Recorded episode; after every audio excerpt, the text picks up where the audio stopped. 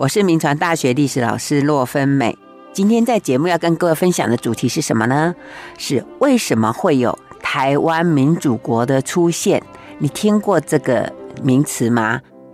这是发生在什么时候的事情？您知道吗？呃，就是在马关条约签订之后，因为台湾就被割让给日本。那这个消息传到台湾的时候，哇，简直是像晴天霹雳一样。啊，所以像邱逢甲等这些台湾的知识分子，他们就不断的向清朝廷抗议。那也有一些台湾的官员，还有像在清朝廷的官员呢，呃，他们也不断的向各国来求情啊，可是都没有一个国家要伸出援手。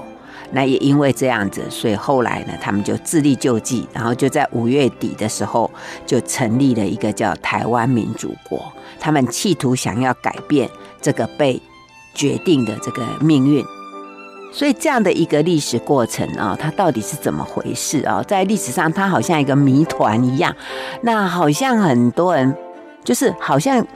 总是被拿来做很多一些呃奇怪的一些论述哦，所以我想我们在节目里面，那我就想趁机呢跟大家来好好研究一下，就说为什么历史上会有这样一件事情发生？那当然因为它的时间很短啊，所以到底。到底对台湾有什么影响吗？或者是说，在我们后来的人看这一段历史，我们该如何去理解它？就说在那个时代的情况，在那个时间点，大家脑袋怎么去想这件事情啊？我想之前有一部电影叫《一八九五》，那他们也试着要去诠释一些这个时代的事情。那所以我们就大家来好好的来研究一下。我们知道甲午战争它爆发是在一八九四年七月的时候爆发。那爆发的时候，因为它整个战场，因为它是因为朝鲜的问题啊，所以发生的。那当然那只是一个借口啦，所以都是在北方啊，在战场在北方。所以当时这个台湾这边大概距离也是远，可是清朝廷它有鉴于，就是说日本它向来对台湾就有很大的一种企图心。所以他在台湾的防御上面，他其实已经开始在做哦。所以那时候台湾的这个巡抚叫做邵友莲，那清朝廷呢就派了这个当时的福建水师提督叫杨启珍，还有那个很有名的这个黑旗军的将领大将军叫。刘永福就要他们到台湾来协防啊，来协助这个邵友莲这个协防台湾啊。那另外呢，当时台湾的士绅啊，像那个雾峰林家的林朝栋，还有那个板桥林家啊，他们就是也都分别参与，分别负责。那林朝栋就负责那个基隆的狮球岭炮台那个地方，那板桥的那个林维远呢，他就负责台湾的这个团练。这是当时大概整个的一个布局啊。那当时这个板桥林家的林维远啊，他是委托台湾一个很有名的这个士绅叫邱逢甲啊，来负责这个地方义勇的事宜啊。那讲到邱逢甲，我们知道台中有一个逢甲大学哦，就是纪念这个邱逢甲。不过讲到邱逢甲，我要再特别说一下啊。呃，我们通常邱逢甲的那个邱哦，都是写那个。没有耳朵边的那个丘哦，就是孔子孔丘的丘。可是实际上哦，在邱逢甲他自己的一个一个书写里面，他的丘是有耳朵边的啊，是有耳朵边。呃，那后来是他的儿子，就是没有耳朵边啊，怎么会这样哈？所以如果你有姓邱的朋友，你可能发现，哎，有些丘是有耳朵边，有些丘是没有耳朵边哦。那他们两个之间是不是同一个姓哦？其实他们应该是同一个来源，那只是说在那个清朝雍正年间哦，因为避这个孔子会哈，就是避掉孔子孔丘这个，所以很多姓邱的就改了一个加一个耳朵啊，就加了这个耳朵，所以才会有那个有耳朵边的邱。所以邱逢甲他们原来是避孔子会，所以是加了一个耳朵边。后来呢，因为已经到。就是已经到民国了，所以后来那个耳朵边就可以拿掉啊。所以呃，跟各位来这个顺便说明一下哈。所以下次你碰到姓邱的朋友，就可以问他一下，你的耳朵是怎么长出来的哈？呃，他可能会说，我也不知道。OK，好，那这就是邱逢甲。所以呃，在我的书写里面啊，在我对这一个时期的秋风甲，我写的都是一个有耳朵边的哈，因为秋风甲自己写的就有耳朵边啊，跟各位来说一下。所以未来如果你看到我的书，我写一个有耳朵边的秋，不是我写错字哦。好，那当时那个呃秋风甲的崛起，其实也是在这个时期哈，就是当时板桥的林维源就委托他来办理这个地方的团练义勇团练事情。那邱逢甲当时，因为他感受到说这个甲午战争可能会对台湾不利，虽然整个当时的战场还是在北边。可是他就觉得应该会对台湾不利，所以他就到处奔走，然后就号召这些乡里，就跟他们讲说，啊、呃，这个台湾孤悬海外啊、一旦发生事情，那朝廷可能呃不会顾到台湾，所以他说我们自己的家园要自己顾哈、他说不然呢，一旦发生事情啊，呃，我们祖先这个埋骨之地就会蒙难了。而且我们就会失去家园。那他因为讲的时候非常的慷慨激昂，所以很多年轻人就来跟随他，而且他就把他们就是把他编练起来，他就守备大概在从彰化到新竹这个地带，这就是秋逢甲。那刚刚我们提到说，当时的台湾巡抚是邵友莲，那他就是感受到这个事情会波及到台湾，所以他就请调。他就说他不要留在台湾，就请调，后来变成了这个湖南的巡抚。那当时台湾巡抚就有原来的担任布政使的唐景崧，然后就起来接任。那因为当时那个邵友莲的职务还没有完全调走，所以这个时候的唐景崧算是代理，他叫署哈，就是加一个署字这个字就署。呃，巡抚就是意思就是代理巡抚的意思啊，这是当时台湾的状态。那这个唐景崧是一个什么样的人哦？呃，在历史上他最有名，就是因为他当了台湾民主国的总统，后来落跑了哈，所以呃很多的这个对于他的有一些描述啊。那唐景崧到底是一个什么样的人呢？呃，他其实算是一个还蛮有自己的一个。雄心壮志的啊，那因为他之前就在台湾一段时间，然后担任这个布政使，所以这时候就把他直接就升任。他这个人，因为我们刚刚不是提到说，在之前的这个巡抚邵友莲的时候，那清朝廷因为怕台湾的这个防务不够，所以就派了杨启贞跟刘永福来。啊，所以等到这个唐景崧继任的时候，那朝廷就希望说他跟这个两跟杨启贞还有刘永福好好的商量，就该怎么样防守台湾的这个防务啊。所以当时这个刘永福来台湾呢，就先被派到南部这边来防守。所以等到这个唐景崧接任的时候，那刘永福就从南部来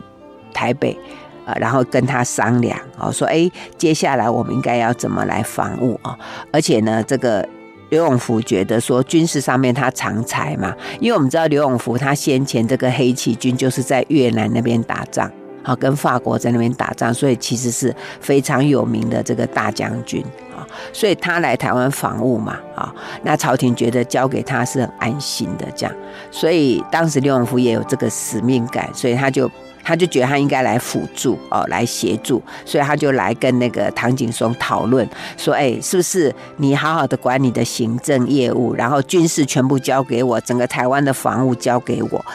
可是唐景崧不愿意，哈，他不愿意，他就跟他说：“哎，北部我负责，那你就去负责南部好了，这样子，哈。”那他唐景崧这样子，其实大家都不是很放心，所以像张之洞啊。还有像那个秋逢甲，就一直劝他说：“你是不是要要好好的重用刘永福这个人？”那唐景崧就说：“呃，不用不用哈，北部我自己来就可以哈。”当时他这样子哈，那为什么呢？就是唐景崧他他整个状况就是他其实不太相信别人，他比较相信他自己，所以他。他对这个原来这个呃邵友莲用的这个像台湾的这个吴峰林家的林朝栋啊，或者板桥林家的林维源，他都不信任啊，他不信任，呃，他他就是要用自己的人就对了哈，所以他还自己回福建呐。呃，到处去自己招募军队，他不要用原来的啊，所以他当时做了几个决策，其实影响到后来整个台湾的防务。哪些决策呢？就是他把那个我刚刚不是讲说那个呃。雾峰林家的那个林朝栋，他是负责守那个狮球岭啊，基隆那个狮球岭。那那那个那个地方很重要，因为你狮球岭守住了，如果他从基隆那边进来，那你狮球岭守住，其实就进不来。而且因为这个林朝栋，他已经在那边守很长一段时间了，从刘铭传的时候就重用他嘛，然后到邵友年，他其实就一直守那边，那边他非常的守。可是唐景崧就不要。他就觉得，因为他觉得林朝栋哦，这势力太大。呃，听说那时候的势力被称到说是台湾王哦，就是他势力很强。他们雾峰林家，然后整个这个军队很强。那个他叫洞军的哈，就是栋梁的栋，因为他叫林朝栋嘛哈。他就军队势力很强，所以唐景崧很怕他，他就把他整个整个这个林朝栋从狮球岭就把他调走。叫他去守彰化，然后呢，就把重要的地方就由他自己的人来守，这是他当时的一个状况。另外呢，就是林维源，因为他不信任人家，其实人家就不太愿意为他为他那个，所以林维源当时哦，呃，也把这个就是负责地方团练这个事情，他也不太做，他原来就交给邱逢甲，所以。那个唐景崧就想说：“好吧，那你既然交给邱逢甲，那我就把邱逢甲提拔起来做我的人好了，对不对？他就是要用自己人就对了，好，所以他就把邱逢甲。所以林维源就觉得意兴阑珊了，我也不想帮你，反正你又不信任我，就不想帮你。所以两个在从这个刘铭传时期一直到邵友年时期都非常重用的一个台湾士绅的力量，在唐景崧一继任，他就把他们拔掉了，好，所以。”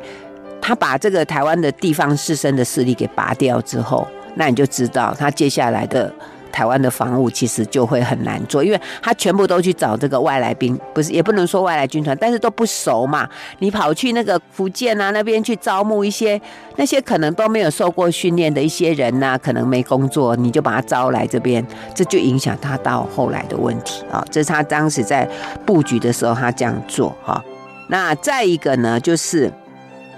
其实那时候哦，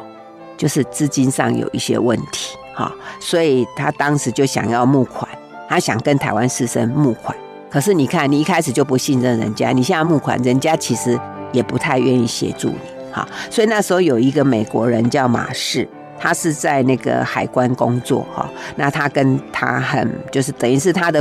有点像他的顾问这样子，所以唐景崧有什么事，他们会之间跟他做一些讨论。所以当时有有谈到说，哎，是不是这个募款的问题有困难？所以这个马氏就曾经建议那个唐景崧说，要不要赶快去买一些银行的汇票，然后要从上海那边汇款到台湾来。可是呢，当时那个因为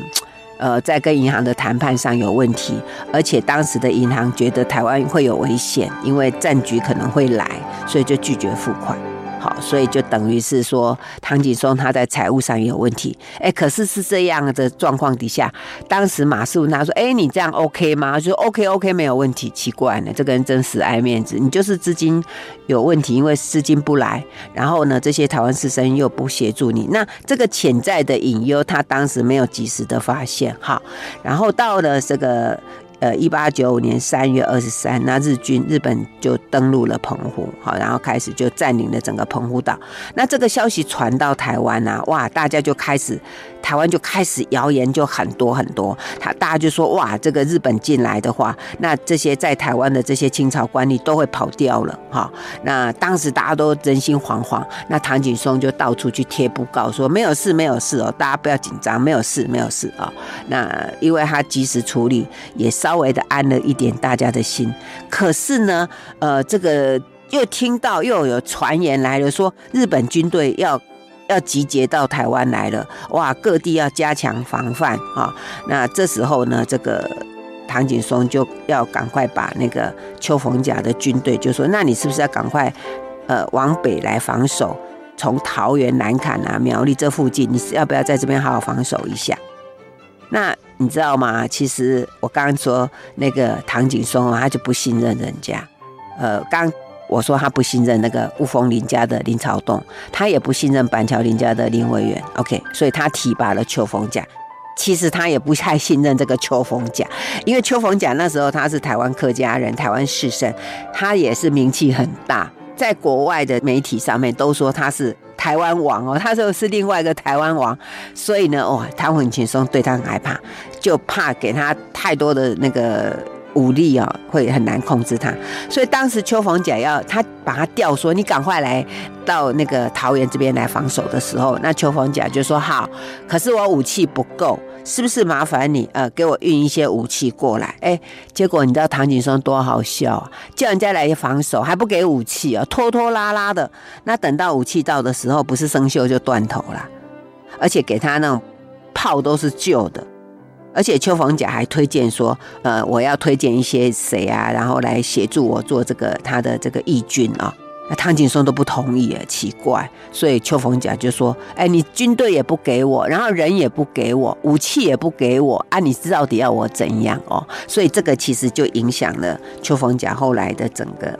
整个整个状况，所以你看他整个团队就不是很强，对不对？好，好，那等到这个这个三月底的时候，那日本跟清朝廷就签订了那个停战协议啊，在甲午战争过程。可是这个停战协议里面，台湾不在这个停战的范围，所以台湾的住民就开始紧张了。那邱逢甲认为说，那个台湾可能会被李鸿章给出卖，因为李鸿章那时候去签马关条约嘛，啊，可是当时整个清朝廷都把这个事情都隐瞒住啊，都不讲，啊，都说啊没事没事这样，然后到四月二号的时候啊，清朝廷的这个军机处。还发出训令，就说啊，台湾呐，OK 啊，没问题啊，请大家安心。而且叫唐景崧说，你要激励将士啊，还要跟老百姓说，哦，现在我们要呃一起来来抵抗日本啊，那呃大家一起团结啊，就没有问题呀，啊，呃，这在四月二号都没有把真正这个马关条约要签订，把台湾割让这件事情说出来都没有。那当时这个唐景崧哦，他其实对当时整个台湾的防务，他还蛮乐观的呢。因为他说哈，如果日本军队啊要攻进台湾中部啊，他想说哦，那他应该要怎么样去防守啊？他想说哦，南那个南部四月下旬开始就有风浪，所以那个。军舰也没有办法这个下这个锚停泊啊，然后呢，他去招募的军队啊，在四月下旬就会都来台湾了，所以他想想整个北部啊，他守住了，南部了那个刘永福守住了，那中部呢让邱逢甲守住了，而且呢四月底的那个风啊。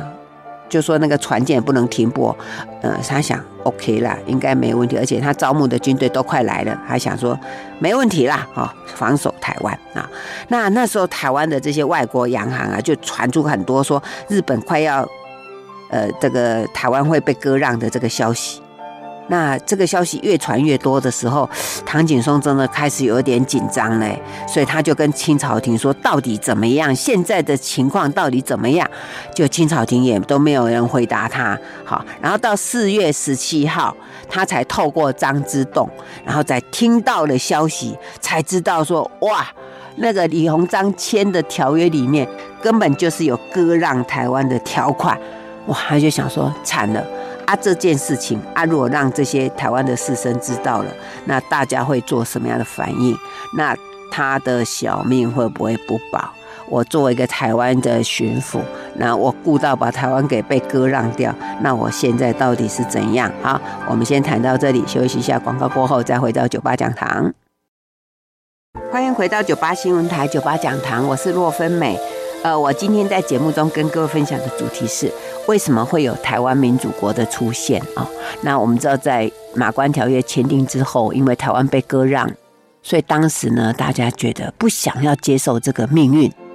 就开始想想。所以当时呢，这个在李鸿章签约的里面，明明就是有台湾要被割让给日本这个消息。那那时候的台湾巡抚啊。唐景崧他有从张之洞，为什么是张之洞？因为张之洞当时其实他是对整个台湾的这个事务啊，他其实是最关切，而且呢，他当时因为像其实像唐景崧、刘永福这些人跟他关系都很密切，所以基本上他们在台湾的消息都是透过张之洞那边传过来，所以透过张之洞就确认了这个消息。哈。那这个消息被台湾士绅邱逢甲等人知道之后，哇，邱逢甲就非常的生气，他就当场呢就把这个指头给戳破，然后就用血书写出“据我守土”。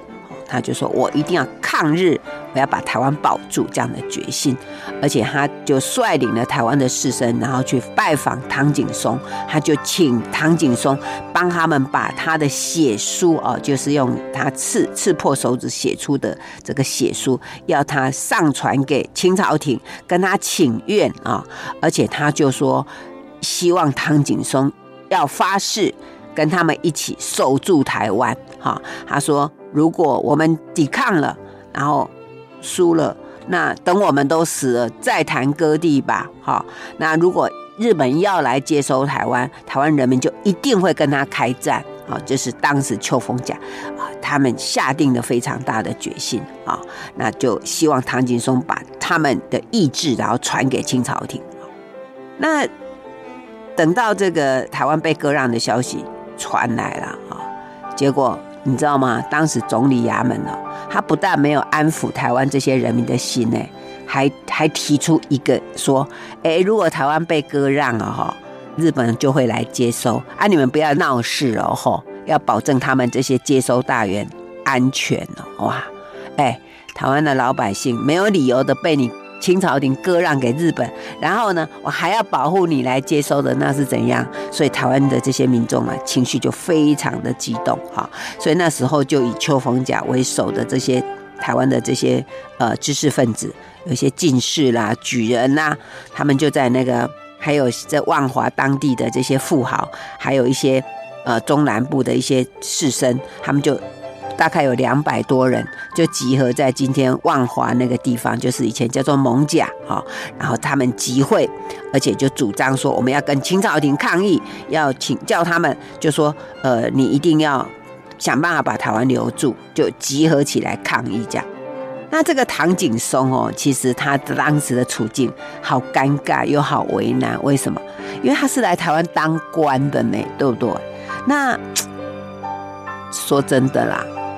这里也不是他的家乡，那台湾被割让了，我就回家去就好了。反正我是来当官的嘛，我要当官哪里不能当，对不对？我干嘛跟你在这里玩呢？对不对？他其实真的应该不能体会邱逢甲他们那一种，就是家乡被割掉、故乡被割掉的那一种痛，他应该体会不到。所以实际上马关条约签订的时候，他就想要回去了，他想要绕跑了哈。可是。为什么他不走？为什么他留在台湾跟你玩台湾民主国这件事？他其实有个走不了的大麻烦。为什么？因为我们刚刚不是讲说，他开始担任台湾巡抚的时候，他就不用台湾当地的这些士绅的军队嘛，他就自己去招募一堆啊。那他招募来的，那人家是来领薪水啊，对吧？来工作啊，你现在自己跑掉了，这些人不找你麻烦才怪嘞啊！这是他自己找的麻烦。那再一个呢？其他他去招募来的军队啊，素质都很差，甚至本来是一些无业游民的啦，甚至是当海盗的啦。结果你现在叫他来，你也没有给他训练够，然后你就跟他说我要走了啊，他们领不到薪水，你觉觉得呢？他们会找你麻烦啊，所以这是他的尴尬。再一个呢，他如果留下来抵抗日本，那日本也会找他麻烦。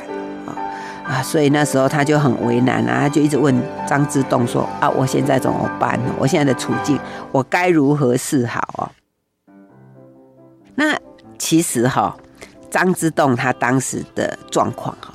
呃，早在这个就是马关条约签订的时候，其实张之洞就曾经提议，他说：“呃，台湾很很重要。”那他认为说，如果要把台湾留住，可能有一种办法，就是把台湾抵押给这些其他国家，然后呢，因为你抵押给他们嘛，那他们就来保护你，那你就不不会被日本割让。意思就是说，反正日本要台湾，那我就让各个更多的国家要台湾，啊，你们就去抢，那也可以。这是张之洞当时想到的办法。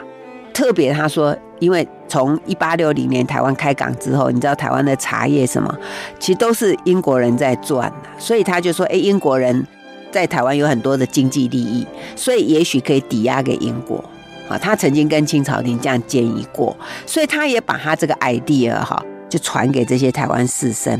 所以当时他们就想说，哎，这样子好了，我们就去跟英国谈，哈，所以就有那个唐景崧还有邱逢甲他们，他们就去找这个英国的使馆，然后跟他们谈，说是不是我们把台湾的什么金融啦、贸易啦、航运啦、采矿权等等，我们都抵押给你。其实那个本来也都英国在独占嘛，那我就抵押给你，可以吗？啊，呃，那不过呢，这个英国没有答应。他跟英国的官方讲，英国说，如果如果民间要，我没有意见了，但是我不会，我官方不会出面。可是后来问英国的这些商人，人家也没有也没有答应哦，所以这是第一个挫折，就是他们本来想用这一招，就有这一招被英国拒绝了。好哇，那台湾士绅就更绝望，就开始敲锣打鼓啊，就呼吁大家罢市啊、抗议啊，好，就是要反对割让啊，哇，整个台湾就是非常的紧张哦。那这个时候呢，这些大臣们他们又开始呃，这些官方啊，张之洞他们就开始在其他各国又在交涉啊。那那时候刚好那时候清朝驻法国的那个。钦差大臣叫王之春啊，他刚好在法国，然后他们就请他跟法国那边联络，而且那边又传来一个说，哎，各位以前读过那个历史知道，就是那个当年那个普鲁士啊要求法国割让那个阿尔萨斯跟洛林二省的那个故事嘛，对不对？然后当时因为他们抗议，然后这个事情就。他们就没有被割让，所以这个故事他们也把它引进来，说：哎，台湾可能可以这样做，就是很抗议，然后就可以拿来抵抗，这样哈。所以当时他们那个唐景崧啊，他就打电报给张之洞，还有打给总理衙门，他说：台湾人民不服哦，你这样割让不行哦，哈。而且呢，他说如果我们不服，那你来。台湾人民会抵抗，你也你也很难受哦，哈，所以叫日本说，你们要不要不要放弃这个，就是割让台湾这件事情啊，就是你们要不要放弃这样啊？可是这个消息啊，这个也也也没有用了哈，所以当时这个这个整个台湾的状况又又很紧张，所以那个时候啊，唐景崧又接到了张之洞转来了那个总理衙门的这个官员的信，他说他说台湾哈，如果你们可以自保。啊，不要牵连到清朝廷，然后你可以得到其他国家的答应的话，那那可以这样。那这个消息传来，好像有一点鼓励的意思，对不对？他说，如果你台湾可以自立，然后不要牵连到清朝廷的话，呃，台湾的士绅听到这个，好像觉得，哎，这好像是一个办法，所以他们当时又想说，好，那我们现在就是要自立自强吧。所以他们又再去拜访那个唐景崧，而且跟唐景崧说：“不准你们离开哦，你们要跟我们守在这里。为什么？因为当时台湾士绅哦，因为台湾自己没有武器，很少，那大概的武器都在那个清朝廷的这个，他们至少是他们的这个正规军里面。台湾这些民间的武力没有。再一个呢，因为他们觉得如果唐景崧不走，他们就可以抓到唐景崧的。”的另外一头就是张之洞，那张之洞就可以去影响清朝廷，而且张之洞可以去影响其他国家，因为他们可以透过一些外交这样，所以他们就一直抓着唐景崧说：“你不准走哦，好，而且不准不准你底下的这些官员，而且眷属离开，而且不准把公款带走，不准把武器带走，不准把财产带走，唯一可以走的人是谁？”就唐景崧的妈妈八十几岁，他说你可以让他走，其他人都不可以。哇，那你看这下唐景崧更要哭哭了，对，这个这个情况这么危急。他还被威胁说你不可以走哈，所以他当时哦，其实那种心情的那种焦虑哦，听说天天都在哭，而且很多清朝官员都真的都好想走，可是台湾士绅哦一直守在那边都不让他们走，而且那些兵士又怕他们跑掉，所以每个都守在那边。哇，那时候整个台湾的状况真是非常的危机。好，我们先谈到这里，休息一下，马上回来。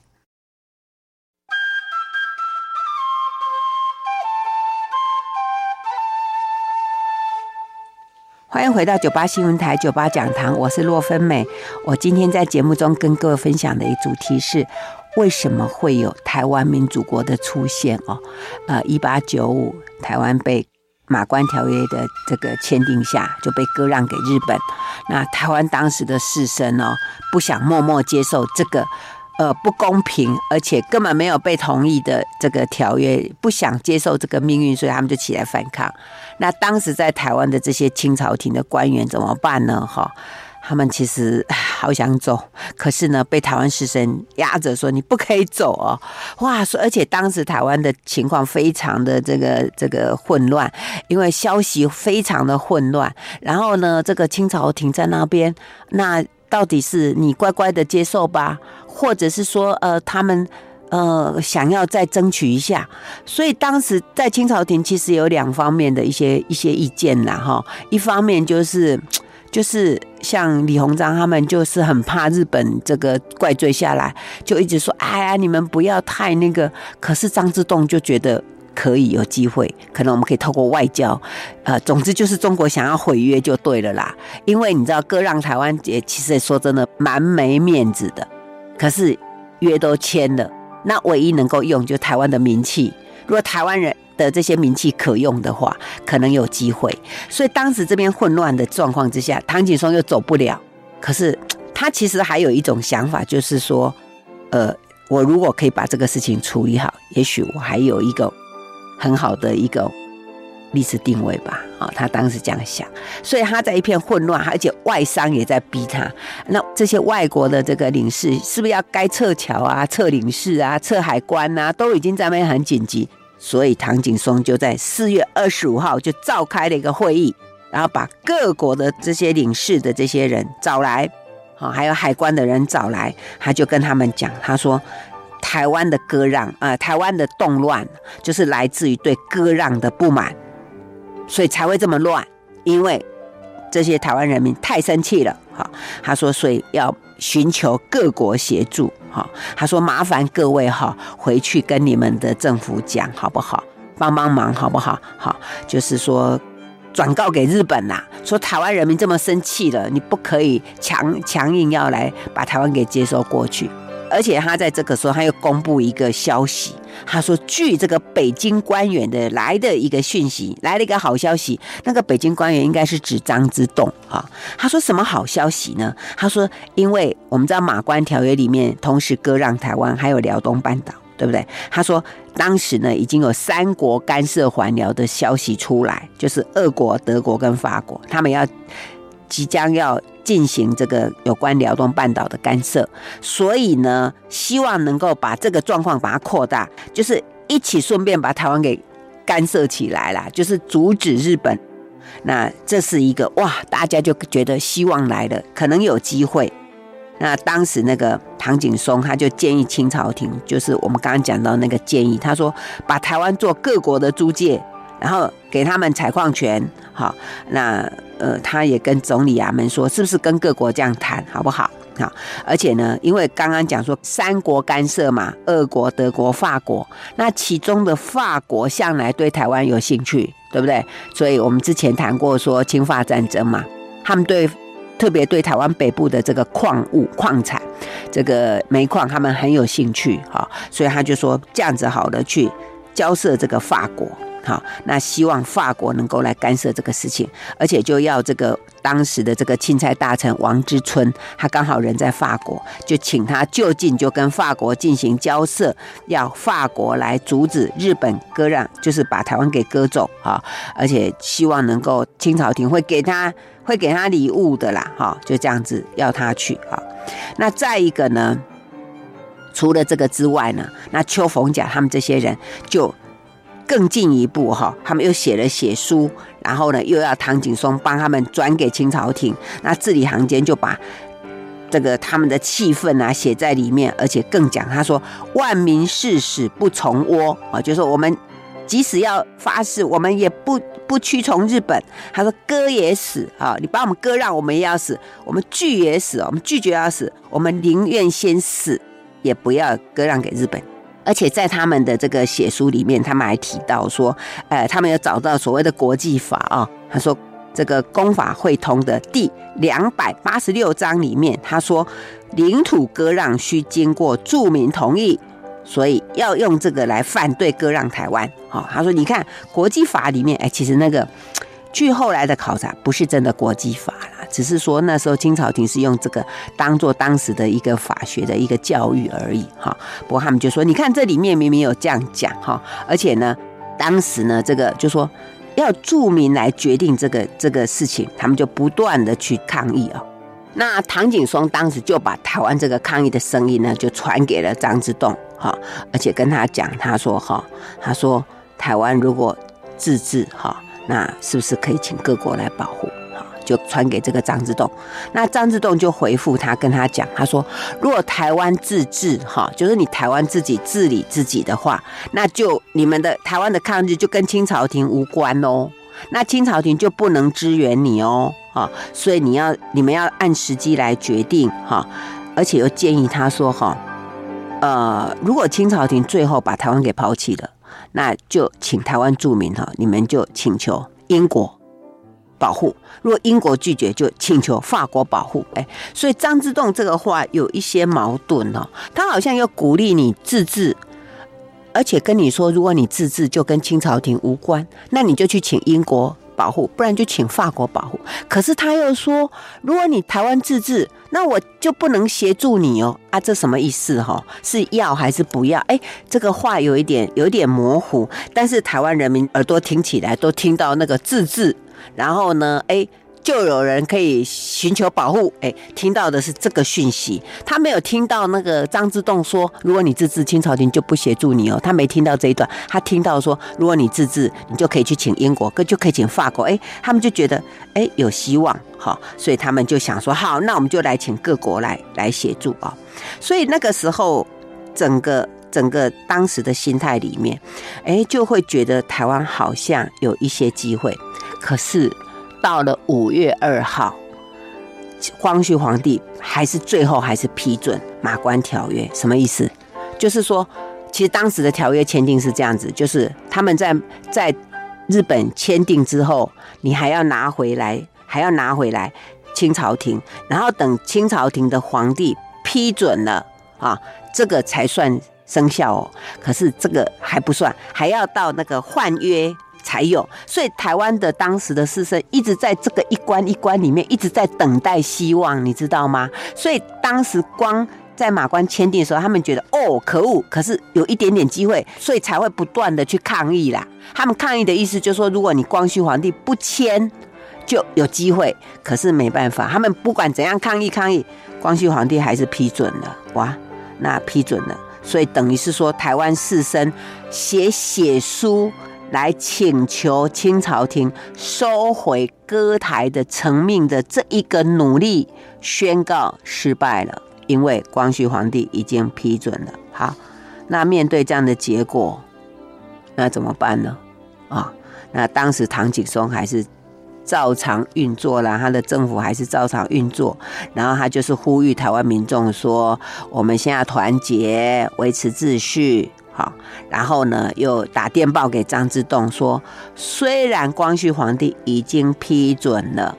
可是只要法国愿意来协助我们，台湾应该就可以固守。所以张之洞要不要麻烦你跟法国好好的商谈一下，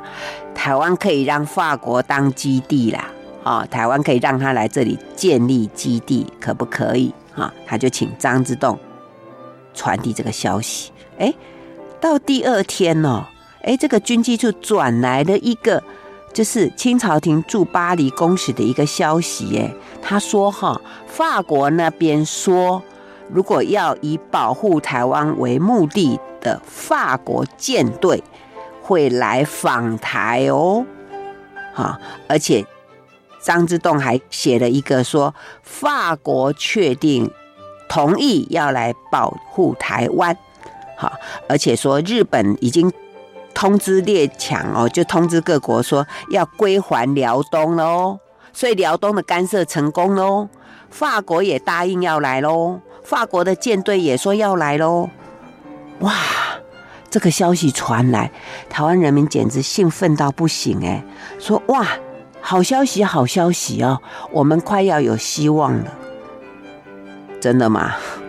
不久之后，法国态度好像又改变了，说：“哎，中日合约，皇帝都这个朝廷都批准了，那现在情势已定了，应该不能改变了啊。”那唐景崧还是不死心，他还是有打电报说，请法国快一点、快一点派军舰来啦。只要法国来了，台湾就有希望。而且呢，当时整个朝廷里面就不断的希望各国来协助哈。所以各位有没有发现一件事情，就是台湾被割让的这个消息传出来，这个事实成立了。那当时整个台湾这个地方人心惶惶，不想要被割让。那朝廷那边也想有没有办法可以阻止，所以其实整个台湾民主国的出现哦，它其实在这样一波一波，就是说大家希望透过抗议，透过写写书，然后清朝廷可不可以把这事情给反悔掉，还有希望各国来协助，所以你就会知道台湾民主国的出现其实并不是在。一开始就设定好，而是在当时大家努力想办法，可是等到这个各国的协助都破功的时候，最后他们才有台湾民主国这样的一个事情。所以，我们今天呢，就在这边跟大家介绍了这样的一个背景啊，让大家可以稍微理解一下当时的状况。好，我们的故事谈到这边，谢谢收听，也祝大家乙未羊年行大运。九花讲堂再见喽。